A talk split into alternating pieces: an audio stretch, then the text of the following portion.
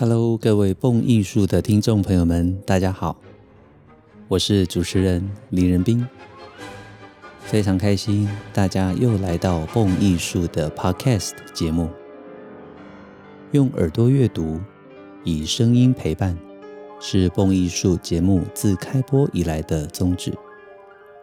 非常的感谢许多的听众朋友们长期对于节目的支持，以及各式各样的心得回馈。如果您想支持蹦艺术节目，欢迎点一下节目说明栏的赞助连结，让蹦艺术团队拥有更稳定的经费，能够制播独家精致的音乐节目与大家分享。也欢迎大家在网络上，在社群媒体里多多分享蹦艺术 Podcast 节目。让这个优质的音乐知识节目能够推广到更多人的耳朵里面。我们用耳朵阅读，除了音乐家的故事之外，也包括了总谱。这是我心中认为了解音乐、认识音乐最好的方式，也是我们节目一直以来所秉持的方向。如果您有想法、有创意，想要跟蹦艺术合作各式各样的音乐主题，也都非常欢迎来信与我讨论，让我们一起共创精彩的音乐节目，丰富美好人生。喜欢音乐的您，在众多乐器之中最喜欢钢琴吗？如果您着迷于钢琴的百变风貌，那就绝对不能错过。我们即将在五月四号开课的范克莱本钢琴大赛，蹦艺术跟大人社团合作，即将在五月四号开始推出总共八堂的线上特别课程。四年一度范克莱本钢琴大赛直击钢琴美技对决。范克莱本钢琴大赛是美国钢琴大师范克莱本所创办的国际赛事。并且选在他的故乡德州的 Fort Worth 举办，是非常著名的国际钢琴四大赛之一。范克莱本大赛自开办以来，话题不断，重视室内乐的合作精神以及独奏并重的两大特色，也让这项赛事难度大增。在这么高的难度竞争之下呢，其实。今年大赛的奖金再创新高。根据主办单位的官方网站发表，二零二二年范克莱本国际钢琴大赛现在总现金的奖金金额已经达到二十六万五千美元，其中今年将发给金牌奖十万美金。哇，这真的非常的高！十万美金，我们如果乘以三十的话，其实已经是台币三百万了。各位知道，许多知名的国际音乐大赛，日内瓦拉、慕尼黑，经常最高额的首奖金额大概是两万欧元，也就是可能会在七十万到八十万台币之间。而今年的范克莱本国际钢琴大赛首奖金牌奖就将独得十万美金，大约三百万台币，可以说非常非常高，绝对有很强大的激励作用。银牌奖也将得到五万美金，铜牌奖是两万五千元美金。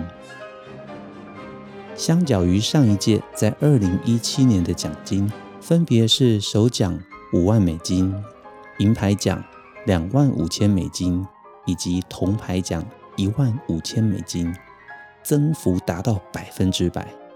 所以我们可以看得出来，在疫情如此严重的世界惨况之中。大赛想要以重金鼓励疫情之间辛苦的优秀音乐选手们，我觉得这个用心是非常非常棒的。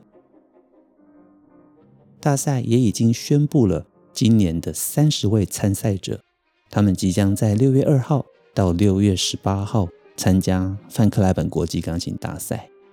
如果您想了解大赛最新的即时战况，每一轮的结果，以及针对大赛的历史、曲目、选手以及最终的赛况，那么这一系列的课程您绝对不容错过。在网络上搜寻“大人社团直击钢琴美技对决”，您就会找到这系列的课程。我们也将针对这套课程开办 LINE 的专属群组，每天都可以及时的在线上，所有的同学跟我一起讨论比赛的最新战况，充满刺激感跟临场感，所以绝对不要错过。也期待大家参与我们这系列八堂非常精彩的特别课程。在上一集的节目中，我们聊到了拉赫曼尼诺夫第二号钢琴协奏曲的第二乐章，非常非常的好听。也聊到这个乐章很多精致的设计，相信让许多的蹦友们非常的感动，也很喜欢。今天我们将继续的来聊第三乐章。这首钢琴协奏曲是在一八九九年。拉赫曼尼诺夫在英国巡演期间，受到伦敦皇家爱乐协会所邀约而创作的。在上一集节目中，我们聊到了拉赫曼尼诺夫他的第一号交响曲首演失败，带给他非常大的精神压力。在这之后呢，他面临了创作的枯竭期，完全没有灵感，写不出新的曲目。后来，拉赫曼尼诺夫持续的处在创作的低潮期，精神的耗弱毛病几乎让他无法创作。他终于愿意接受非常特别的催眠治疗疗法，找到了尼可莱·达尔医生。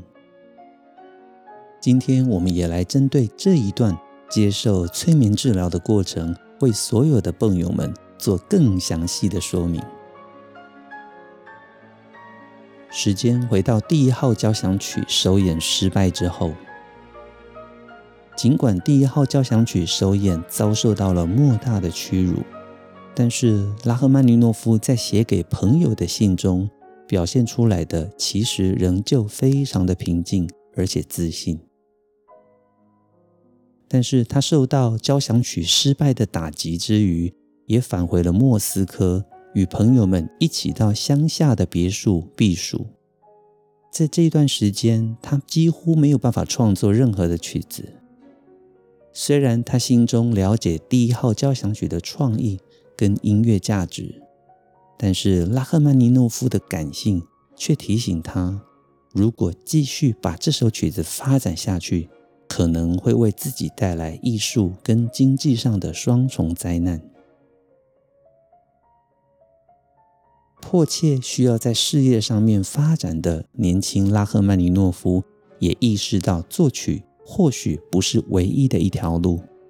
因此，这一段时间，他除了发展钢琴演奏之外，也开始尝试乐团指挥的工作。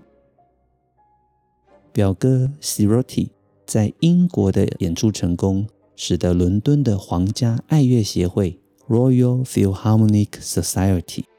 他们邀请拉赫曼尼诺夫到女王厅来指挥自己的作品。拉赫曼尼诺夫非常开心地接受了这份殊荣，但是他必须要等到自己在歌剧院的第二个乐季结束之后才能够成行。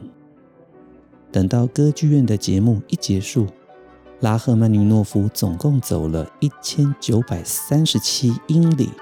花了两天半的时间，才终于到伦敦。中途还因为火车的轨距不同，必须要到华沙换车。一八九九年初，他途经伦敦之前，其实也试着写了两首钢琴小品：G 小调幻想小品 Morceau de Fantasy 还有二月十七号完成了 F 大调的小赋歌曲。在这个年代，马勒首次的在维也纳指挥布鲁克纳的全本第六号交响曲，而三月三号，理查史特劳斯也在法兰克福指挥了交响诗《英雄的生涯》首演。这一段时间可以说是音乐英雄人物荟萃的一个年代。四月十九号，拉赫曼尼诺夫终于在伦敦的女王厅登台了。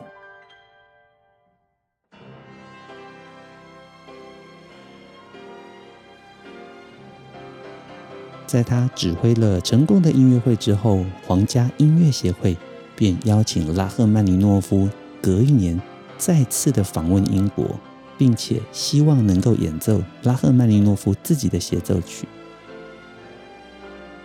拉赫曼尼诺夫虽然答应了，但是心中最想要的是能够写作一首全新的协奏曲。这个念头就存在他的心中。在回到俄国之后，拉赫曼尼诺夫还在这一段期间与托尔斯泰见面。托尔斯泰这位大文豪本身的音乐知识也非常的深厚。拉赫曼尼诺夫后来回忆跟托尔斯泰的见面，他写道：“我非常的紧张，坐在书桌旁边，托尔斯泰告诉我，你一定要工作。”你以为我很满意自己的成就吗？工作，我必须每天工作。这是托尔斯泰的耳提面命，也在拉赫曼尼诺夫的心中留下了深刻的印象与回忆。这一段期间，拉赫曼尼诺夫丧失创作灵感这件事情，不仅仅困扰着他，也让他的亲戚朋友们极为关切。好朋友沙廷一家人认为拉赫曼尼诺夫应该要看医生，而作曲家本人也觉得他需要外界的帮助。当时欧洲正盛行着精神治疗，像弗洛伊德最重要的作品《梦的解析》也在一九零零年出版。于是拉赫曼尼诺夫在亲友朋友们的建议之下，去拜访了尼可莱·达尔博士。尼可莱·达尔博士在莫斯科开业，他的专长是神经学跟催眠术，同时其实他也是一位业余的音乐家哦。这个关系对于两个人在音乐的连结非常的有帮助，因为达尔医师不仅仅也听过拉赫曼尼诺夫的音乐，所以当两个人开始接触的时候，达尔医师不必透过其他人的协助，就能够完全了解拉赫曼尼诺夫的状态。这一段看诊期间，其实持续了数个月之久。日后，拉赫曼尼诺夫曾经回忆到，他所接受的是非常简单而有效的治疗方法，当然指的就是催眠。当时，达尔博士不断地重复着。你会开始写一首协奏曲，你会写得非常的称心如意，而且你的协奏曲品质会非常好。在达尔医师讲着这些催眠句子的时候，拉赫曼尼诺夫其实差不多是处在半睡眠状态的。达尔博士总是以极为巧妙、充满无限同情的方式说出来的话。在拉赫曼尼诺夫的心中，呼应了托尔斯泰告诉他的：“工作，你必须工作。”其实是同一件事情。我们从拉赫曼尼诺夫对于精神治疗的记忆，也可以看得出来，他同时对于之前答应伦敦皇家爱乐协会创作新协奏曲这件事情，这个承诺，他感到非常的忧心，因为。尽管达尔博士再怎么样催眠他，也不可能提供拉赫曼尼诺夫作曲的灵感。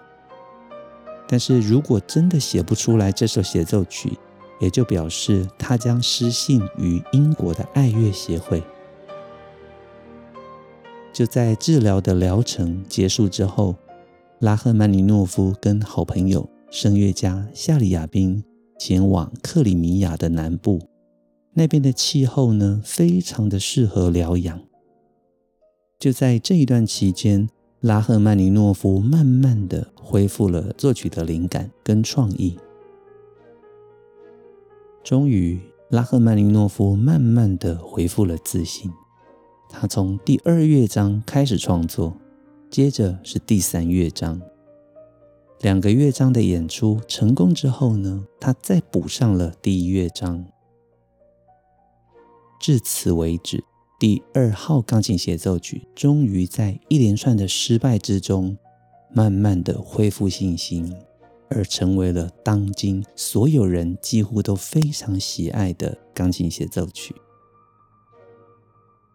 无论是第二乐章所有慢板里面的分解和弦设计，以及精美而忧郁的曲调，或者是第一乐章开头那犹如钟声般的声响，还有所有炫技灿烂的段落，以及今天在节目里面我们要欣赏的精神抖擞而带着优异炫技，以及最后一个段落带着浓浓宇宙观的第三乐章。我认为这都是拉赫曼尼诺夫杰作中的杰作，绝对不容您错过。我也相信，即使您从来没有听过拉赫曼尼诺夫的第二号钢琴协奏曲，也几乎会在第一次听到这首曲目的时候就爱上它。这就是拉赫曼尼诺夫不凡的魅力。重新深入而仔细的讲完这一段创作过程之后。现在，让我们准备再次回到乐曲来欣赏这首精彩的第二号协奏曲第三乐章。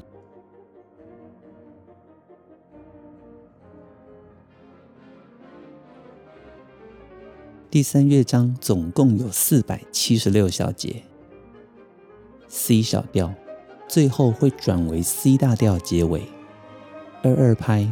在曲式上，我们可以将它归类为有呈示部。但是没有发展部，直接接入再现部跟尾奏。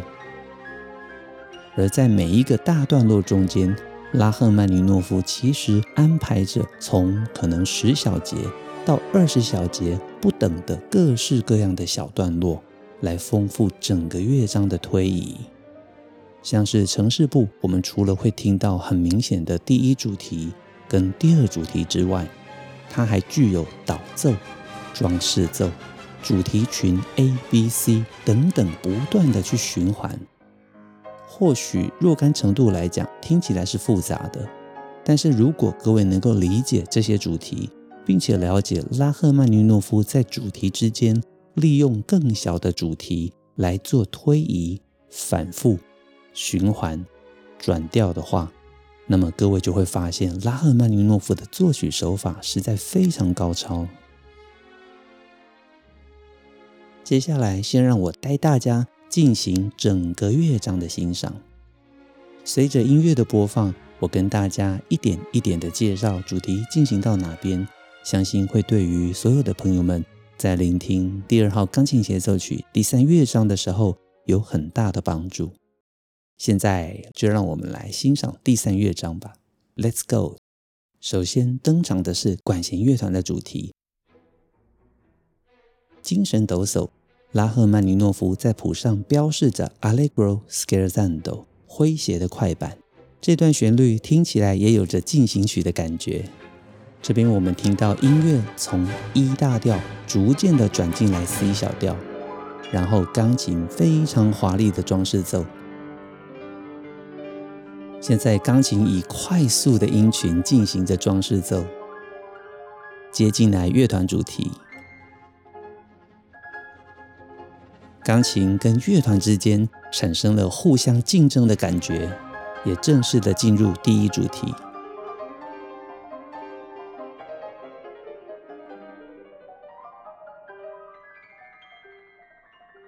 现在是第一主题过后的主题群开始出现了，这边是主题群 A，C 小调。现在是主题群 B。一样是 C 小调，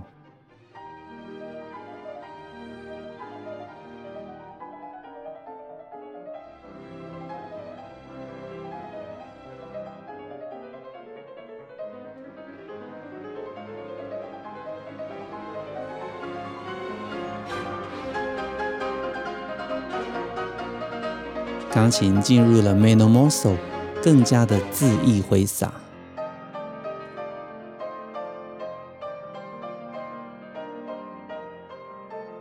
我们听到第二主题 Moderato，由弦乐演奏出现。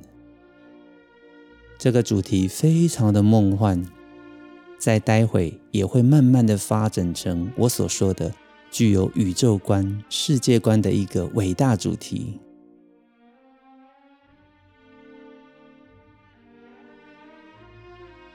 在第二主题的时候，我们也可以注意到，从古典时期所延续下来的创作手法，第一主题跟第二主题必然的会产生对比性，所以我们听到第一主题带着诙谐风格进行曲的感受快板，而第二主题就变成了非常典型的拉赫曼尼诺夫这种感性的旋律慢板，同时这边的速度。也转慢了。拉赫曼尼诺夫也非常适当的能够在音乐的明暗之间，同时以大调跟小调的方式，让旋律能够进行，感动着所有听众的心情。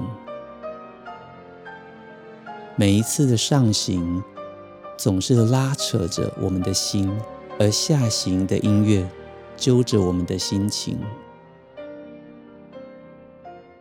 让你在听这首协奏曲的时候，浪漫的感受挥之不去。现在进入 Meno mosso，也告诉我们城市部即将要结束。这里我们可以听到三连音的音型持续的进行着，接入颤音，再接入三连音。而下方弦乐以拨弦节奏形态，默默地伴奏着这一段三连音的音型。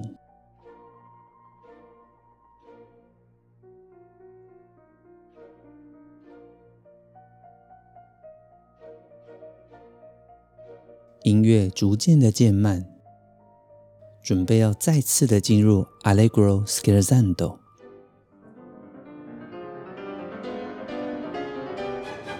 第一主题再次出现，也同时告诉我们进入再现部了。进入 p u m o s o 也就是更加激动的段落之后，乐谱也转换拍号，现在的拍号是三二拍。现在速度进入二二拍 presto。这边同样在在线部进入第一主题之后，会有各式各样的小的主题群出现，延伸才会进入第二主题。这个写作方式叫做对位法。我们可以听到钢琴跟乐团各自独立着，但是又能够彼此对话。这中间也有着非常精彩的转调。从第一主题的 C 小调转到降 A 大调，再到 F 小调，再到 C 小调、G 大调、F 小调、降 E 大调、G 小调、C 小调，再到降 D 大调，正式的进入第二主题。同样的，在我念出的这一大段转调的内容，各位就可以理解。拉赫曼尼诺夫的和弦可以说是如同万花筒一般千变万化，钢琴跟乐团更加激烈的、快速的对话着。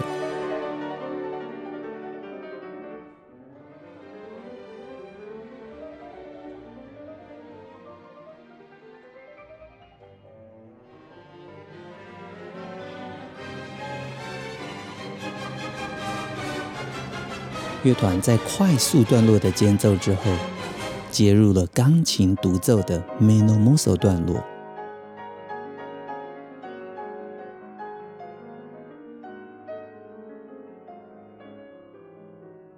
进入第二主题，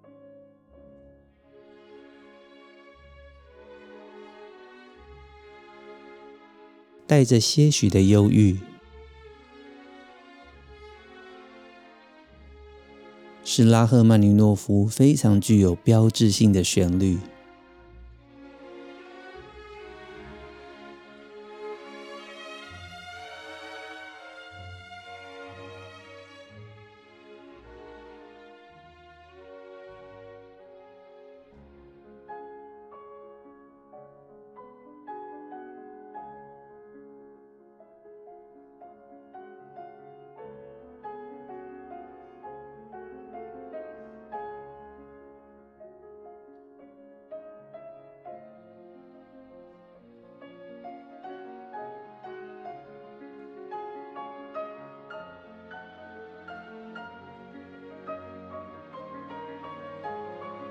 琴的右手有着拉赫曼尼诺夫标志性的大和弦。这个大和弦的意思就是他的手非常的大，能够弹奏出非常完整的广大和弦。而左手则以超宽的音域弹奏着分解和弦。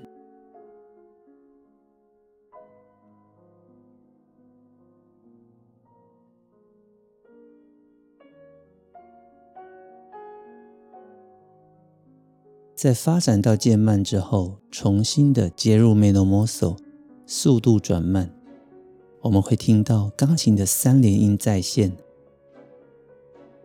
弦乐的拨弦在下方以单拍的节奏伴奏着。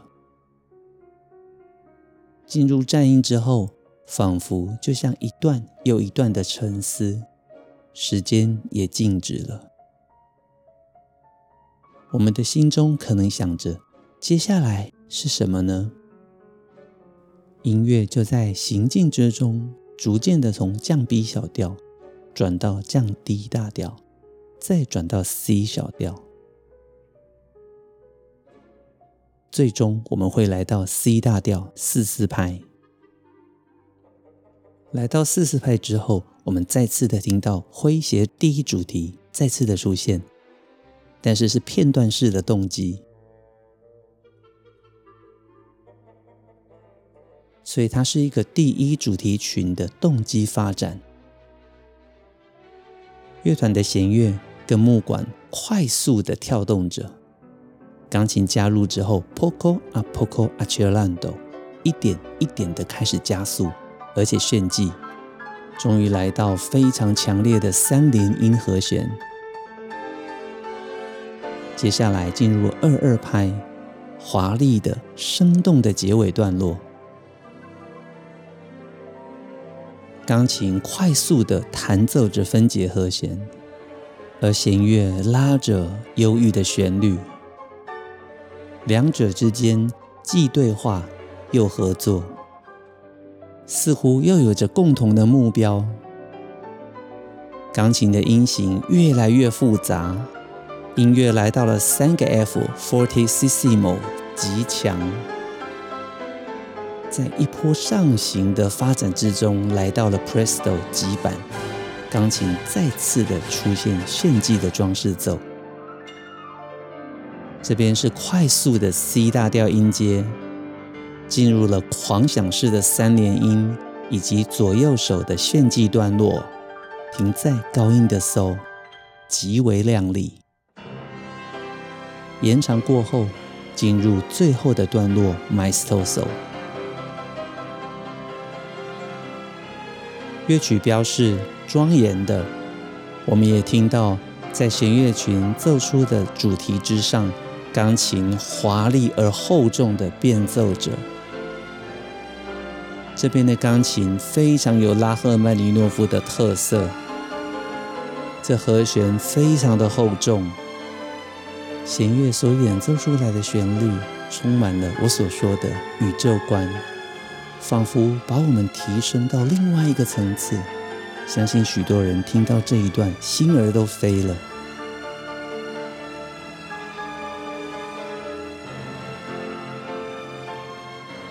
接下来是尾奏的结束句，速度是 più vivo，非常的快速。一波又一波，音乐果决地往结束的段落迈进。我们听这个上行，速度越来越快。嘣嘣嘣嘣，就是著名的拉赫曼尼诺夫终止式。之前在介绍罗西尼的时候，我们也提过有所谓的罗西尼渐强。在塞维亚理发师里面，而在拉赫曼尼诺夫的乐曲中，这个嘣嘣嘣嘣也是他非常具有代表性的拉赫曼尼诺夫式的终止，可以说是我们欣赏音乐之余最大的乐趣了。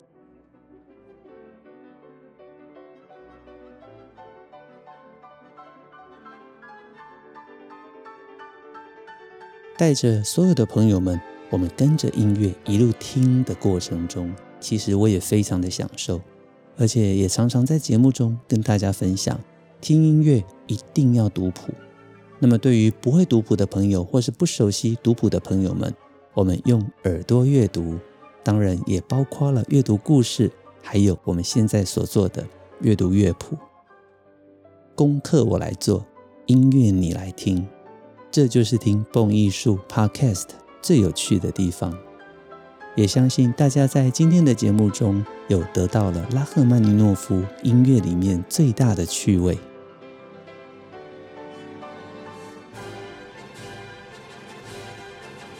如果有您的回响跟支持，都是我们做节目最大的收获跟心得回馈。所以期待大家在各种管道、各种形式，让我知道您喜不喜欢这样子的安排呢？很快的，节目又来到了尾声，连续四集，我们从拉赫曼尼诺夫第二号钢琴协奏曲的创作故事，甚至也聊到了韩剧《三十九》。接下来，我们第一乐章、第二乐章、第三乐章，一个一个乐章陪着大家仔细的听过，相信对于这首协奏曲，您将不再陌生，而且未来听到的时候。心中也将有更多的感触与感动。又要跟大家说下周再见了，非常开心有您的收听。今天的节目进行到这边，这里是蹦艺术，我是林仁斌，我们下周再见喽，拜拜。